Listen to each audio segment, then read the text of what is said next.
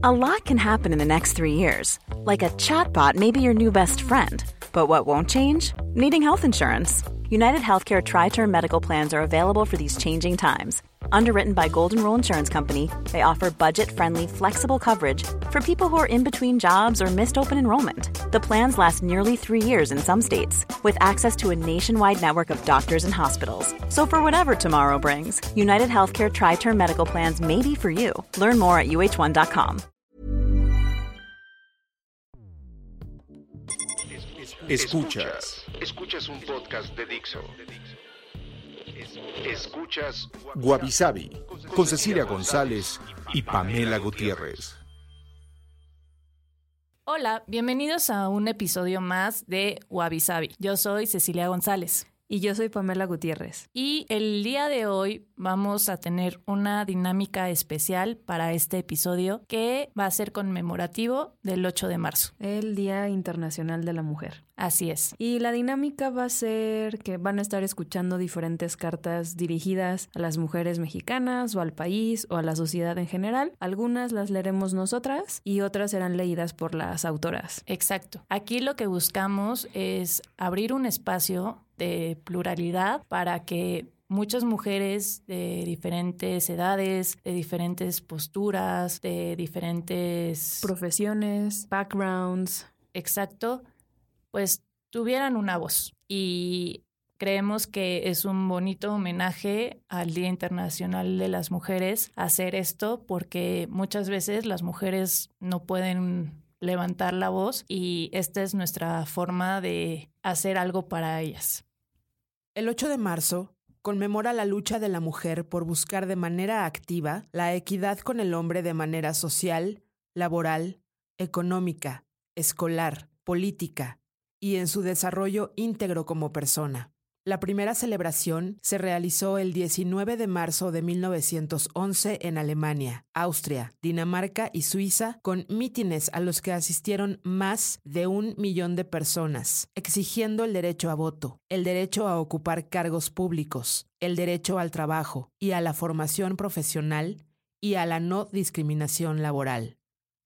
Hubieron, poco a poco, más celebraciones de este día, antes de la Primera Guerra Mundial, durante la Revolución Rusa de 1917, movimientos que fueron haciendo eco en las sociedades de todo el mundo.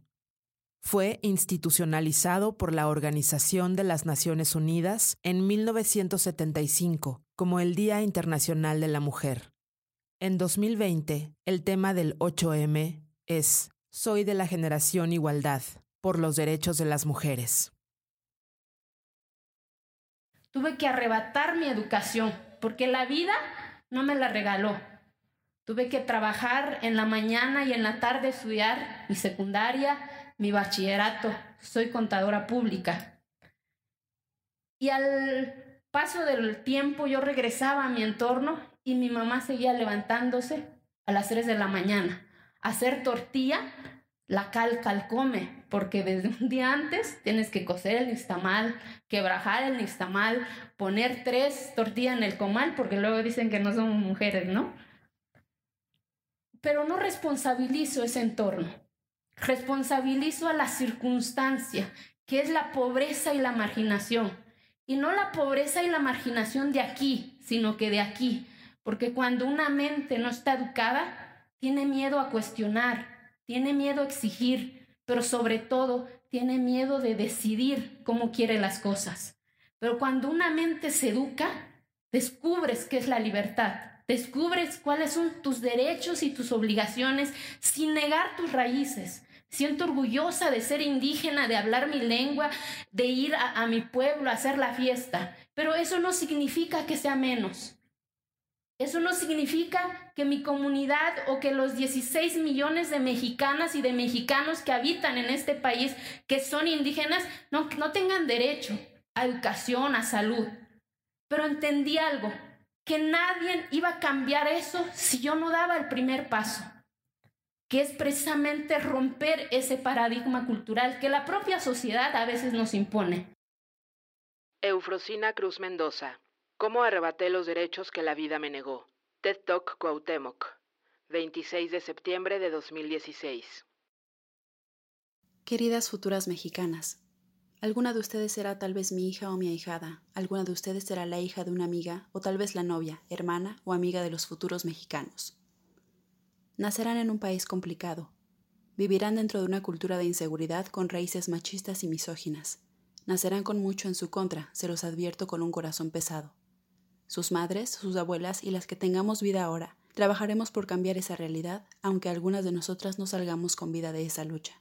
Deberán ser el sexo fuerte y el sexo paciente. Nos ha costado trabajo y el tiempo el reconocimiento y respeto de nosotras a nosotras mismas. Nos ha costado crear esta autoestima, este amor por haber nacido mujeres. Pero les aseguro que es maravilloso. Así que nunca se den por vencidas en el arte de descubrir que somos más de lo que la historia nos dice que nos tocó ser. Somos más que la suma de las historias del pasado. No vale ya decir que el otro género es el culpable único de nuestro fracaso o éxito. Por eso me dirijo solo a ustedes. Lamento mucho si mi generación se queda corta en los esfuerzos por darles un país más inclusivo. Lamento la inseguridad, la desigualdad y la falta de oportunidad que permeará en el futuro, una desfortuna que cascadea de siglos y décadas previas a que ustedes existan. Pero cuando ustedes estén presentes, el pasado habrá quedado en el pasado.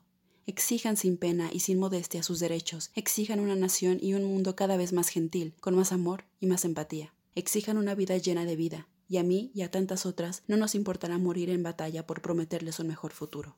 Estefanía M.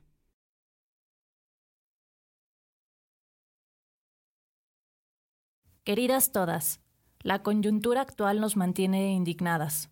Feminicidios, violencia en todos los niveles y de todas las formas posibles, falta de justicia, desigualdad, declaraciones desafortunadas. Esto no es para nada menor. Pareciera que estamos solas y que todo este complejo sistema que permite y perpetúa la violencia no va a corregirse. El Estado es responsable y la sociedad no está organizada para la igualdad. Por si eso fuera poco, tenemos un presidente que al parecer no tiene intención alguna de comprender de qué se trata todo esto. Eso es realmente indignante. Insisto, parece que estamos solas. Tengo que decirlo.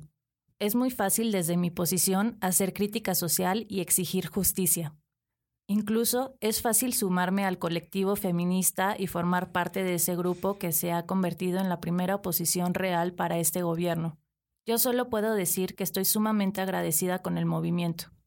Agradezco a todas las mujeres que han luchado para que yo pueda ejercer mis derechos y que ahora siguen luchando para erradicar la violencia y construir una sociedad más justa y más igualitaria. Estoy agradecida con esas mujeres que marchan, que pintan monumentos y que dan su vida por la causa. Esas mujeres me representan. Cuando analizamos por qué ocurre la violencia contra las mujeres, inmediatamente reconocemos que existe un grupo de leyes que han sido diseñadas con buenas intenciones y de la mano de muchas personas expertas. Sin embargo, algo está fallando. El Estado está fallando. La sociedad también. Estamos fallando porque no hemos logrado que la igualdad permee de manera importante todos los procesos, todos los niveles y todas las relaciones. Necesitamos que la igualdad sea parte de nuestros valores compartidos culturalmente y no podemos quedarnos a medias, porque hoy estamos a medias. Son tiempos complicados. Complicados porque estamos en el medio de todo. Hemos presenciado avances en todos los sentidos. Existe igualdad ante la ley y los avances institucionales no pueden negarse. Incluso el discurso de igualdad está presente en muchas discusiones. Sería absurdo decir que no se ha logrado nada, pero nos están matando, nos violentan de diversas formas todo el tiempo. Como dice Marcela Lagarde, no, no hemos llegado a la igualdad entre hombres y mujeres, todavía nos falta mucho. Y sí, todavía estamos muy lejos. Se trata de replantearnos y cuestionarnos todo, el papel del Estado, nuestras relaciones cotidianas, nuestra visión del mundo, nuestra capacidad de empatía, todo. Necesitamos organizarnos y reconocer todo lo que el feminismo ha logrado para nosotras. Reconocer, agradecer, sumarnos y establecer que no es suficiente. Es una lástima que hoy escuchemos argumentos del tipo, estoy a favor de las feministas, pero no de las radicales. No estoy a favor del feminismo, estoy a favor del humanismo. Los cambios no se consiguen pintando monumentos ni con el lenguaje incluyente. ¿Para qué te peleas? Esto no va a cambiar porque la igualdad no va a existir nunca, entre muchos otros. Es una lástima que acuñemos términos como feminazis y femichairas. Eso es lamentable. Parece que no hemos entendido nada. Alimentemos la conciencia, la humildad y la empatía. la conciencia de que necesitamos más feminismo y no menos, la humildad para reconocer que nosotras quizá no hemos luchado lo suficiente y que gran parte de lo que tenemos se lo debemos al movimiento feminista, la empatía con el movimiento, con sus repertorios y con las mujeres mismas. El feminismo es colectivo, apoyemos la causa ante todo y siempre. No nos perdamos en matices absurdos de feminismos radicales y moderados. No existe tal cosa. El feminismo tiene que ser radical, ¿En qué momento se nos dio también eso de negar la historia y pensar que todos los derechos se han pedido por favor? Quizá en estos tiempos sea más difícil comprenderlo porque estamos en una medianía, una medianía que nos hace incluso ir en contra de lo que nos defiende y nos cobija, en contra de lo que nos da voz. Insisto, más lucha, más empatía, más conciencia, más feminismo y no menos. GFI. Desde que tengo memoria, escucho que el país es muy inseguro. Al inicio lo tomaba como una exageración o una actitud sobreprotectora por parte de mi familia muy conservadora y tradicional. En los 26 años que llevo viviendo en este hermoso país, jamás me había sentido con tanta rabia, impotencia e incertidumbre por lo que estamos viviendo. 265 feminicidios en lo que va del año, sin contar los que sucedieron a inicios de este mes ni de este día, porque estoy segura que hoy habrá otra mujer que perderá la vida. Estoy cansada de vivir con miedo, cansada de pensar en qué me puedo o no poner, cansada de salir con miedo a no volver, cansada de ver cómo mujeres inocentes pierden la vida. No sé qué hace falta para cambiar mi situación. Tenemos marchas, mujeres volviéndose locas en una lucha que parece no tener final y una sociedad machista en la que parece ser que importa más la vida de un hombre que la de una mujer. Me pregunto qué pasaría si la situación fuese al revés. ¿Qué pasaría si en vez de hablar de feminicidios, se hablara de la cantidad de hombres que son asesinados, mutilados, violados diariamente? ¿Serían tan indiferentes? ¿Les seguiría dando igual como hasta ahora? No voy a decir que todos los hombres son culpables y malos, porque en muchos de los feminicidios ejecutados hay participación de mujeres, lo que claramente nos deja ver que esto es más que un problema de género, es un problema de falta de empatía y de falta de humanidad. Quizá no tenga la respuesta a mis preguntas, pero definitivamente tengo todo lo que está en mis manos para que mujeres, no solo en México, sino en todo el mundo, tengan voz y apoyo para poder tener lo que siempre se nos ha negado. Equidad de género, porque al final del día hombres y mujeres realmente somos iguales, ambos somos seres humanos. Anónima. Hay otra amenaza que nos hacen que es muy fuerte y otra cosa que nos dicen a las mujeres que no seamos una y otra vez. Y es que nos dicen que no seamos feministas. Porque si somos feministas vamos a ser feas, difíciles, complicadas, odiosas y nos vamos a quedar solas. Y entonces ustedes pensarán que esto es una cosa superficial, pero resulta que no, el amor no tiene nada de superficial. Es un problema de supervivencia, porque los humanos somos seres sociales y necesitamos amor, necesitamos que nos quieran. Si a mí me dicen, Catalina, tienes que escoger entre tener derechos o que te quieran, yo prefiero que me quieran. Es una necesidad básica. Pero lo que yo vengo a decirles aquí a ustedes es que no, esto es mentira. No tienen que escoger entre el amor y los derechos. Pueden tener los dos. Es más, si algo me ha dado a mí el feminismo es amor, comunidad, amigas y amor del bueno, que es el que es en condiciones de igualdad. Catalina Ruiz Navarro ¿Por qué es importante hablar de feminismo? TED Talk Bogotá Mujeres, 12 de enero de 2017. Quiero empezar diciendo que esto no se trata de mí porque yo soy una de las afortunadas. Sigo viva. La relación violenta que tuve no me acabó. Mi familia siempre me va a recibir con brazos abiertos. Sigo viva. Eso me hace una de las afortunadas y seguir aquí me vuelve responsable de mis amigas y de todas las mujeres. Trato de educar, trato de salir a marchar, trato de no romperme cada vez que el ciclo de noticias comienza de nuevo. Pero es cansado y me siento inútil. No estoy haciendo lo suficiente. No estamos haciendo lo suficiente. Eso nos decimos las mujeres de este país todos los días. Creo que es momento de entender que nosotras estamos haciendo todo y eso es lo que más nos da miedo, saber que al final no podemos hacer más. No está en nuestras manos. Eso no significa que vaya a dejar de intentar educar, de salir a marchar o de tratar de ayudar donde sea que pueda, porque aunque nosotras no podemos arreglar lo que está roto, me queda la esperanza de que algún día ser una de las afortunadas sea la realidad de todas. Lola. A mi hijo, que todavía es un bebé. Entiendo que puedes sentir y pensar muchas cosas sobre lo que pasa en el país. Andamos con el estómago revuelto y funcionamos en modo zombie por las noticias crudas y dolorosas que escuchamos todos los días. Cala la impunidad y la indiferencia. No vemos salida. A mi modo de ver, lo único que nos queda es construir comunidad. Una comunidad real que es abierta, que se apoya, que es tolerante y empática, empezando de menos a más, entendiendo cosas tan simples como que el rosa no es un color solo para niñas, es un color y ya que la crianza y el cuidado del hogar no son solo para las mujeres. Los hombres también deben procurar su espacio a los suyos con paciencia, amor y colaboración. Llorar no es debilidad.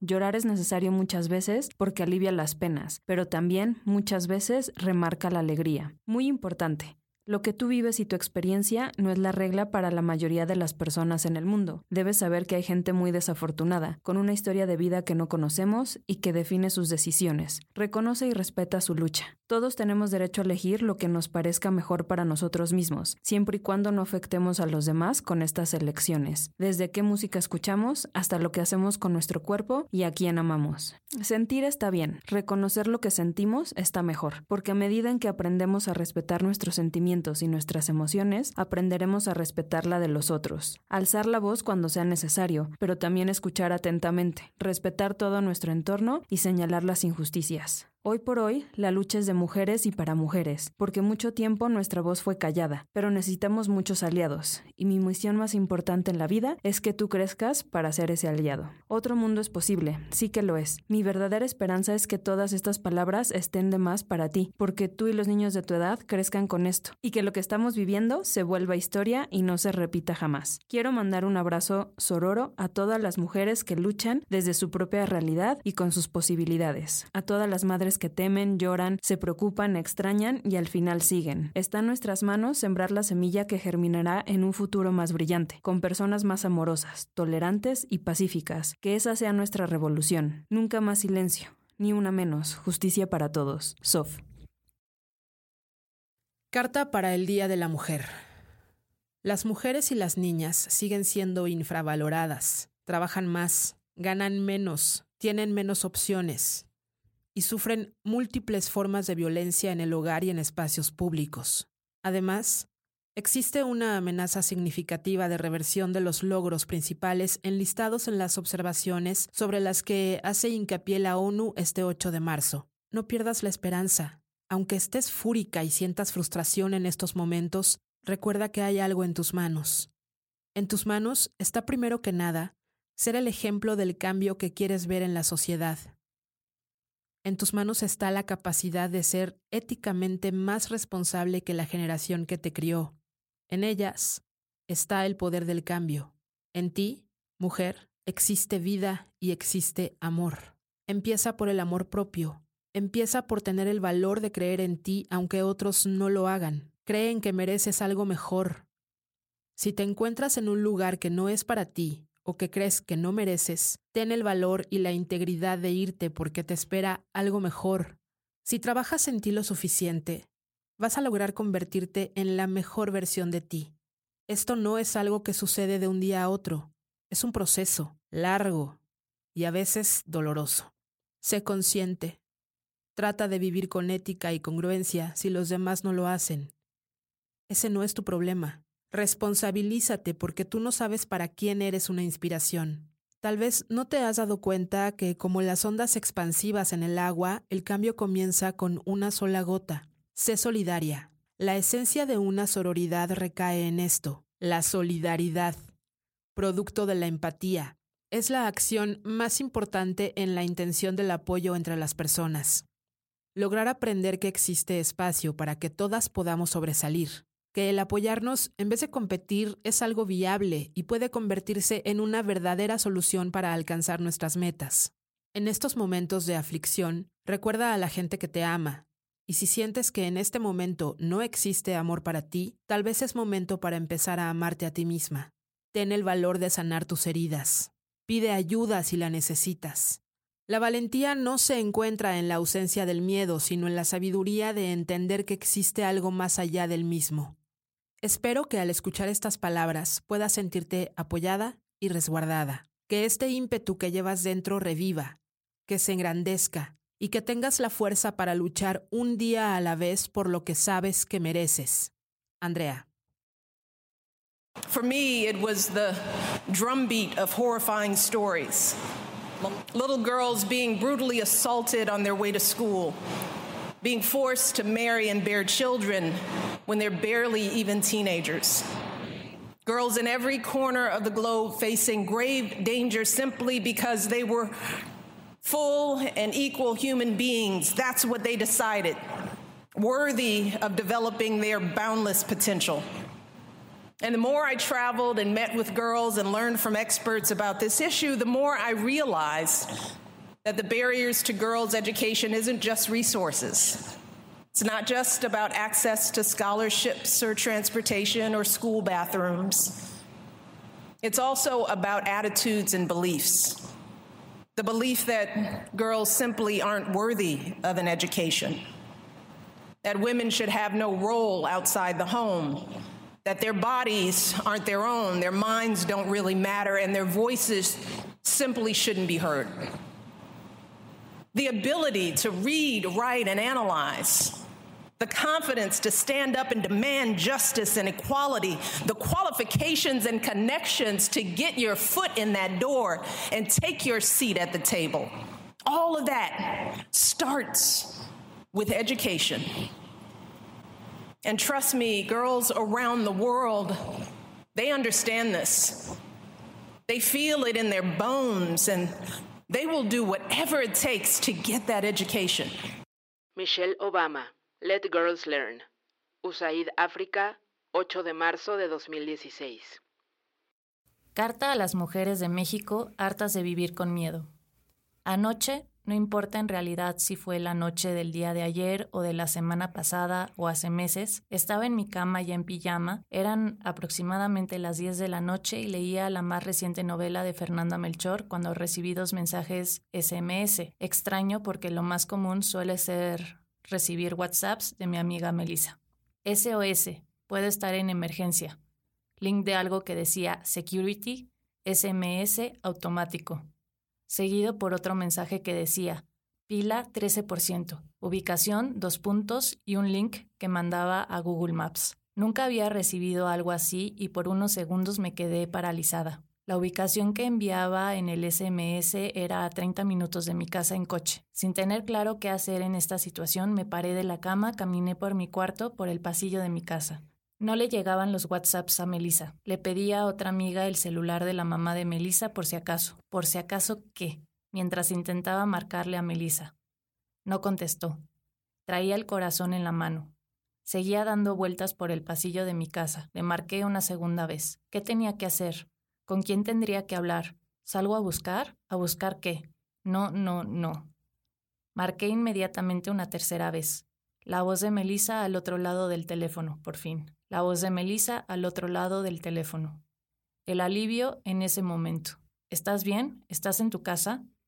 El mensaje fue un error, un botón de emergencia que se activó por accidente, pero el terror siempre es real, y lo sentí abrazarme muy de cerca esta vez. El abrazo incómodo, indeseado, el que no debería de suceder, el que intentas alejar pero apresa, el violento. Después de colgar con Melissa, me di cuenta que ese miedo siempre está ahí, aunque me sujetó con más fuerza por pensar que esta vez le hubiera sucedido a una mujer a quien quiero tanto. Es el miedo a que te lleven, a que te secuestren, a que te maten, a tener que buscar un cuerpo o añadir un nombre más a la lista. Los nombres más recientes al escribir esta carta son Ingrid Escamilla y Fátima, pero duele no tener ninguna certeza de que serán los últimos. Ese miedo que sentí anoche puede suceder en cualquier momento y a cualquiera de nosotras. Decidí contar un suceso personal porque me di cuenta de manera palpable que tristemente es un miedo compartido. Hace años me molestaba que hubiera un Día de la Mujer porque según yo eso implicaba que el resto del año eran días del hombre. Sin embargo, ahora entiendo que no pretende ser un día de celebración, sino una conmemoración de la lucha de las mujeres, de lo recorrido y de lo que aún falta por construir. Si en el país se sigue derramando nuestra sangre, no dejemos que el miedo nos paralice, sino que nos impulse a unirnos porque juntas somos más fuertes.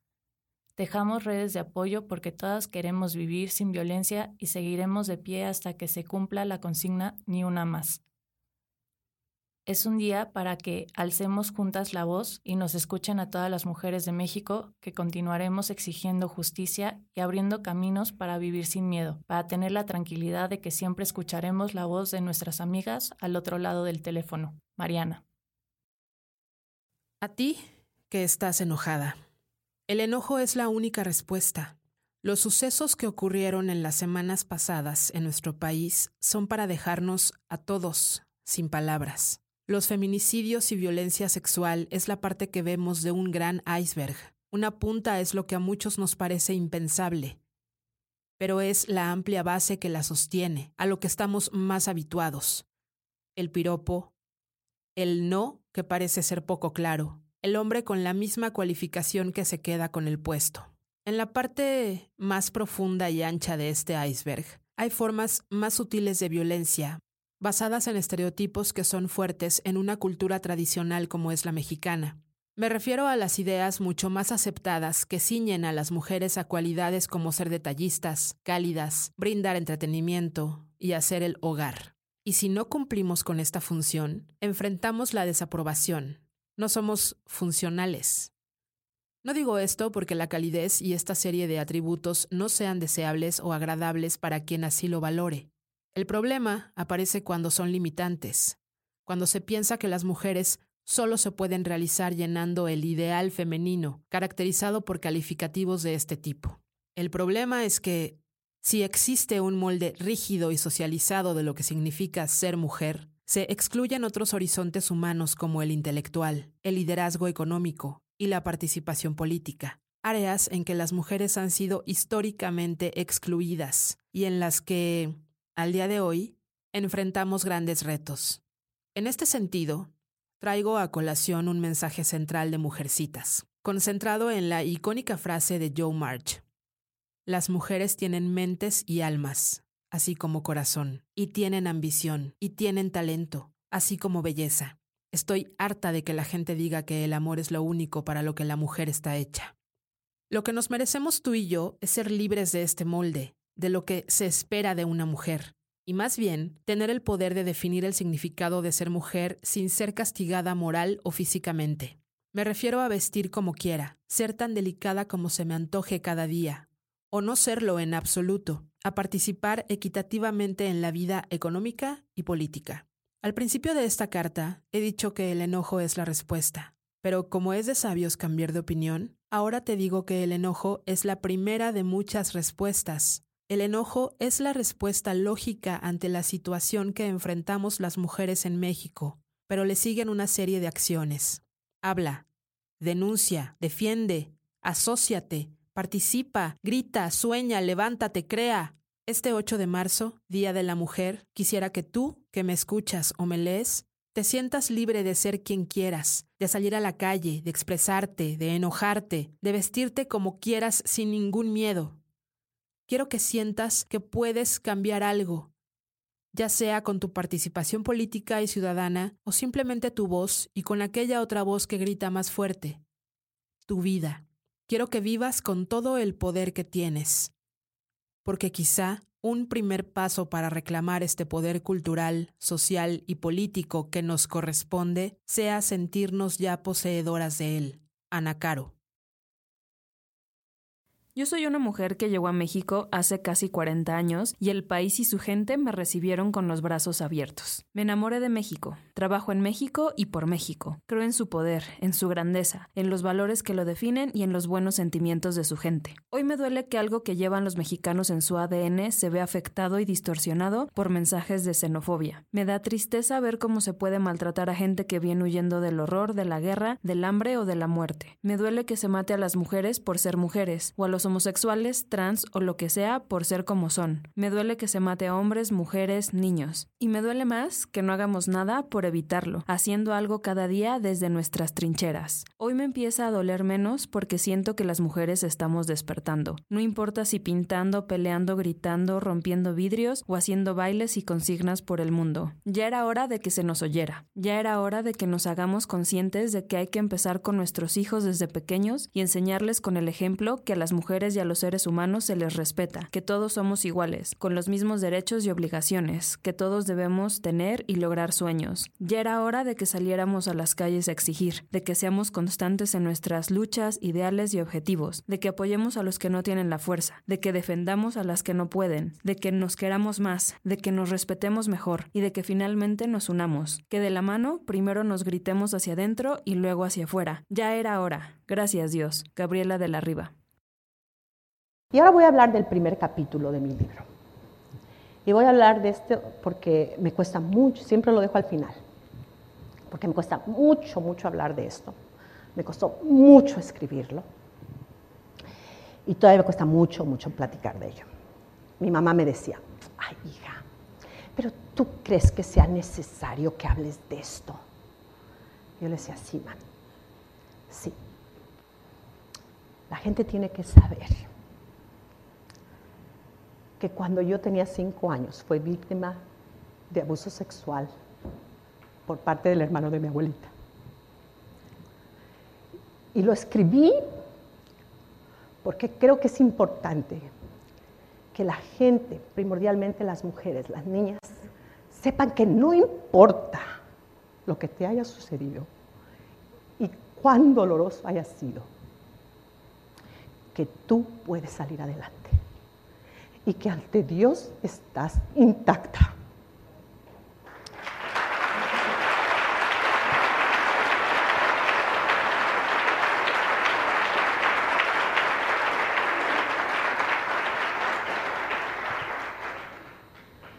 Mucha gente ve lo bonito, ve la firma en el billete, ve las fotos con dos presidentes en Air Force One, ve los vestidos largos, hermosos en la Casa Blanca y piensan que qué bonito fue todo eso y que qué padre, que qué fácil.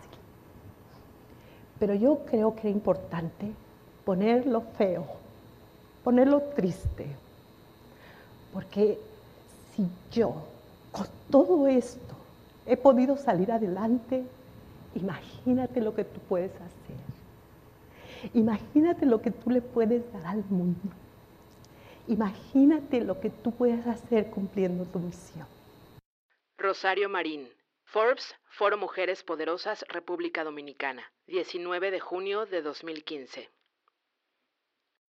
Queridas mujeres, qué difícil es escribir una carta para nosotras cuando damos todo por sentado y no nos tomamos el tiempo de reconocer nuestros logros en el día a día, porque sabemos, por nuestra naturaleza, que siempre vamos a lograr y concretar lo que nos propongamos, aunque otros los vean como algo extraordinario. Sabemos que nuestro día a día es dar lo mejor de nosotras. Estamos en épocas difíciles, en las que por el simple hecho de ser mujer, vivimos el día con el temor de que algo nos suceda en el camino. Y no solo hablo de violencia, sino también de obstáculos personales y profesionales, porque el mundo está despertando y se está dando cuenta del potencial que tenemos y de lo que somos capaces de hacer. Y eso desata el miedo para quienes se sienten invencibles, únicos y poderosos. Sin embargo, la vida no se trata de eso, sino de hacer equipo, siempre dando lo mejor de nosotros, sin importar el género, para hacer de este mundo algo mejor. Quizá, si alguien me hubiera advertido, en vez de haber absorbido ciertas situaciones como algo normal e inherente a la vida de una mujer, me hubiera ahorrado muchos mal sabores de boca. Es por eso que hoy les digo que mantengan la esperanza. Cada vez somos más mujeres escuchadas y que se hacen escuchar,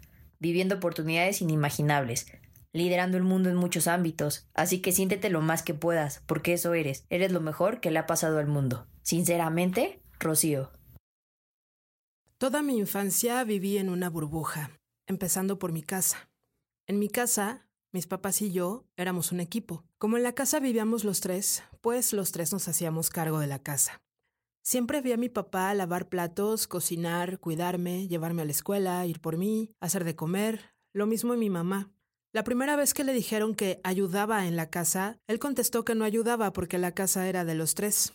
Cuando le dijeron que qué buena onda que dejara salir a mi mamá con sus amigas, contestó que él no era su papá para darle o no permiso. En mi casa no hubo gritos, ni insultos, ni golpes. Mi mamá fue extremadamente estricta conmigo con las calificaciones.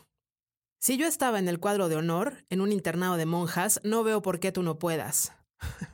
No supe lo que era hacer cosas para niña o no hacer cosas porque no era niño. A mis maestros los tenía hartos, porque si algo no me gustaba, lo decía y reclamaba y cuestionaba, y si me acosaban con mis papás, ellos decían y reclamaban y cuestionaban. En mi casa, siempre me dieron un porqué de las cosas. Nada era porque lo decían mis papás. Así crecí. Con esos padres crecí. Eso era México para mí. Libertad, posibilidades, responsabilidades, conocimiento, apoyo, cariño, comunicación. Tuve muchos amigos hombres. Nunca supe lo que era que alguien se quisiera propasar porque siempre estaban mis amigos que me cuidaban sin yo saberlo. Así que yo seguía en la burbuja. Años después me pegó la realidad en la cara, cuando mi papá golpeaba la puerta de un vecino para que éste le dejara de pegar a su esposa, cuando mi papá le pegó a él para que no le pegara a su esposa, cuando la hermana de un amigo había sido secuestrada, violada y asesinada en diciembre, pero su familia la encontró en enero porque diciembre y porque México. Después de ella siguieron varias conocidas más. La hermana de una amiga a la que su esposo mató y escondió en el tinaco de su casa. Luego la hija de otra amiga, asesinada y violada en Echegaray. Y luego mi exnovio. Después de terminar conmigo, me amenazó de muerte después de que no quise regresar con él levanté denuncia y entonces México se volvió un lugar malvado, un lugar de impunidad, un lugar donde me tengo que cuidar cada vez que salgo a la calle, un lugar donde la gente asalta, secuestra, asesina, viola, desolla, porque puede. Pero también México se volvió un lugar donde si buscas sororidad, encuentras, y se vuelve un México fuerte, un México que por el miedo, y a pesar del miedo, seguimos adelante. Y que no eres la única que pasa por episodios violentos, y que hay mujeres y hombres dando fuerza y apoyo y credibilidad para que tú y para que yo hagamos lo mismo. A pesar de otras mujeres, a pesar de otros hombres, a pesar de México. El mundo nunca fue como yo pensaba que era. Pasa que vivía en una burbuja y, si soy sincera, Ojalá nunca hubiera explotado. Verónica. Los últimos días han sido como olas violentas que nos golpean, una tras otra, con una terrible noticia de violencia contra las mujeres. Primero fue la del asesinato de Ingrid Escamilla y la filtración de sus fotos. Después, la del asesinato de Fátima y la de Carol, de siete años y cinco meses respectivamente, a quienes el sistema también les falló. A esos nombres, a esas historias, debemos de sumar los que no llegamos a conocer, pero que sabemos que existen, porque en México son asesinadas en promedio por día 10 mujeres. Estos días también he visto en amigas, colegas y desconocidas rabia e impotencia. He visto relatos de las propias violencias que cada una vive, porque esta violencia se nos aparece distinto. Y he visto que nos preguntamos solas y en colectivo cómo hacemos para que las cosas cambien. He visto además sororidad, mucho cariño y acompañamiento. Han quedado en evidencia, una vez más, esas autoridades que no escuchan y no quieren ver, que no trabajan como deberían, a nuestro alrededor gente que no reconoce la crisis a la que nos enfrentamos. He discutido con hombres que se niegan a renunciar a su discurso que perpetúa la violencia. Honestamente, yo no sé qué hacer. Creo que ninguna de nosotras. Antes hemos salido a marchar, hemos gritado, pintado y quemado, y las cosas no cambian. ¿Qué les diría a mis amigas, a mi hermana, a mi mamá, a mis colegas, a las mujeres que no conozco pero que cuando nos vemos en la calle pedimos acompañarnos para no caminar solas y combatir, aunque sea un poco el miedo? Que sigamos resistiendo como podamos, cuando podamos, que sigamos preguntándonos cómo hacer, qué hacer y en qué momento, e idear la forma de hacerlo juntas. Que sigamos exigiendo al gobierno un mejor sistema de justicia y protección, que nos preguntemos cómo otras mujeres viven esta violencia y nos acerquemos a ellas para ver de qué forma podemos ayudar, que no dejemos solas a las mujeres y familias a quienes les han quitado a una hija, a una madre, a una hermana y llevan días, meses o años exigiendo justicia. Les diría que nos acompañemos mucho, que nos cuidemos mucho y que nos escuchemos mucho que respiremos cuando haga falta y que nos olvidemos cuando haga falta, porque también es necesario, creo. Pero sobre todo, les diría, nunca olvidemos que este país le ha fallado a millones de mujeres y niñas, que nos ha fallado y que eso tiene que cambiar. Que muchas gracias por la resistencia, el coraje, la fuerza, la paciencia, la escucha y el amor. Sigamos cada vez más juntas. Marcela. Alguien a quien quiero mucho me pidió que hablara sobre ser feminista, y para ser honesta, nunca sé por dónde empezar, porque hay mucho que decir. Cada vez que me han preguntado cómo empecé con esto, llego a un hecho importante. Mi abuela nació en un mundo en donde no podía votar. Probablemente tu abuela también. Las mujeres empezaron a votar en el país hace menos de 100 años, y el trabajo para lograr equidad no se acaba ahí es un tema común en las historias. Luchar por la justicia, combatir el mal. Ninguna de esas historias te va a decir que a veces se trata de sobrevivir. A mí nadie me dijo que el feminismo me iba a dar las mejores amistades que he tenido en la vida, pero tampoco me dijeron que me iba a hacer tan infeliz que iba a entender de manera personal lo que es la furia. Una no se vuelve feminista para ser feliz o para estar cómoda. Se hace lo justo solo porque lo es. Me gustaría que todo el mundo volteara a ver qué hacen las feministas que conocen, no que solo se concentren en las marchas. Yo veo a las abogadas que hacen pro bono para las mujeres abusadas o maltratadas. Veo al grupo que puso casa y dinero y trabajo para mujeres que no lo tenían. Veo a quienes sacrifican sus fines de semana para meterse a asambleas o a dar talleres, las que organizan rodadas y espacios seguros para poder existir sin ser sexualidades o acosadas, la que cataloga feminicidios a pesar de las amenazas, las que se dedican a tumbar carpetas de pornovenganza o páginas de pornografía infantil.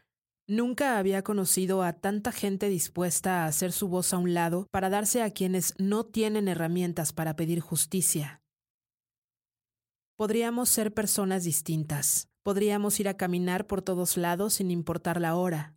Podríamos rescatar perritos y nada más preocuparnos por darles una mejor vida. Podríamos hablar de nuestro trabajo y cómo alinearlo con nuestros pasatiempos. Podríamos pasar más tiempo con nuestras amigas en vez de hacer acompañamiento. Podríamos solo ver memes en vez de organizar redes de contención, en vez de pedir más seguridad, en vez de generar más iniciativas. Podría haber sido una vida distinta. No queda otra más que organizarse porque a lo mejor, en el futuro, otras podrían tener todo eso. Mena. Gracias por escuchar esta edición especial de Wabi en conmemoración del 8 de marzo.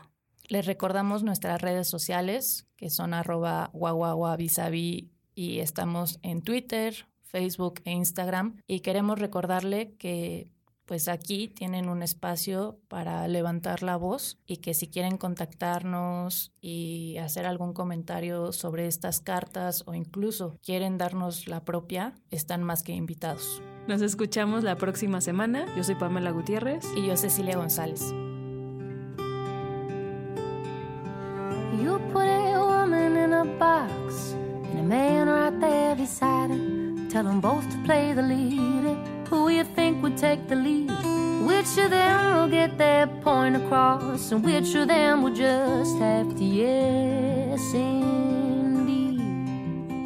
You put a man in a box woman right beside him. Tell him make the thing you're made for, and you make it out okay. Which of them you think is sticking out, and which of them is kicking out the same damn day? How we are gathered here today to learn about our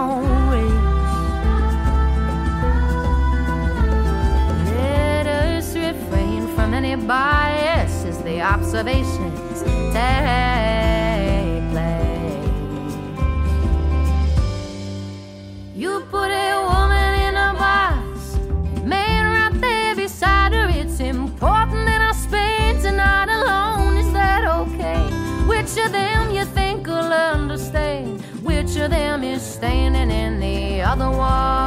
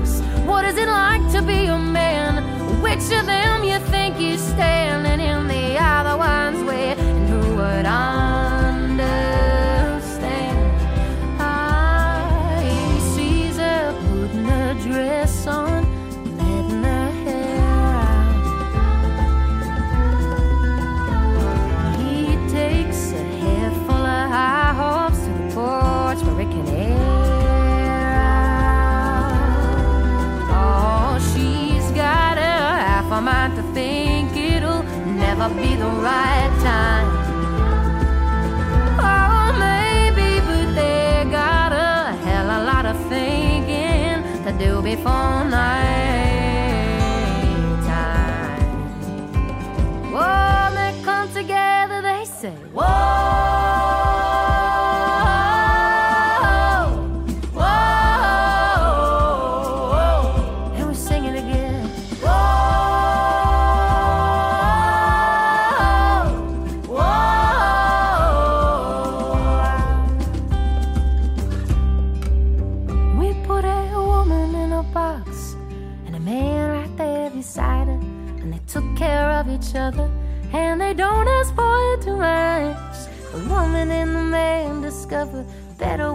talk, like through song and touch.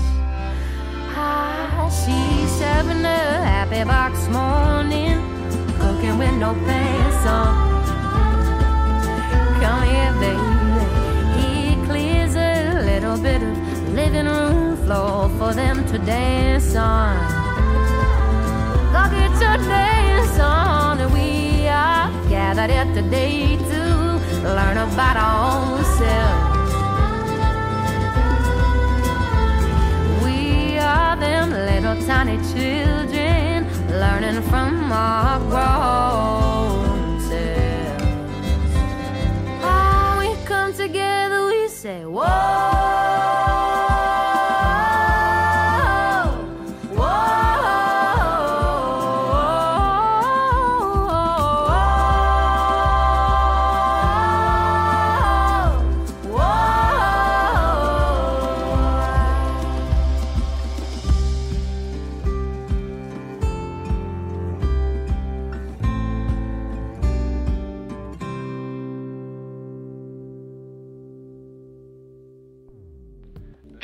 Dixo presentó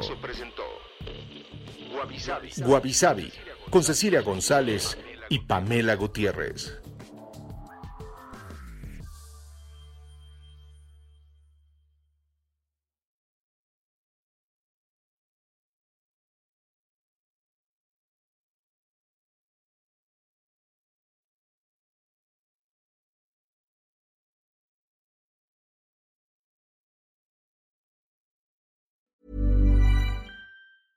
Even when we're on a budget, we still deserve nice things.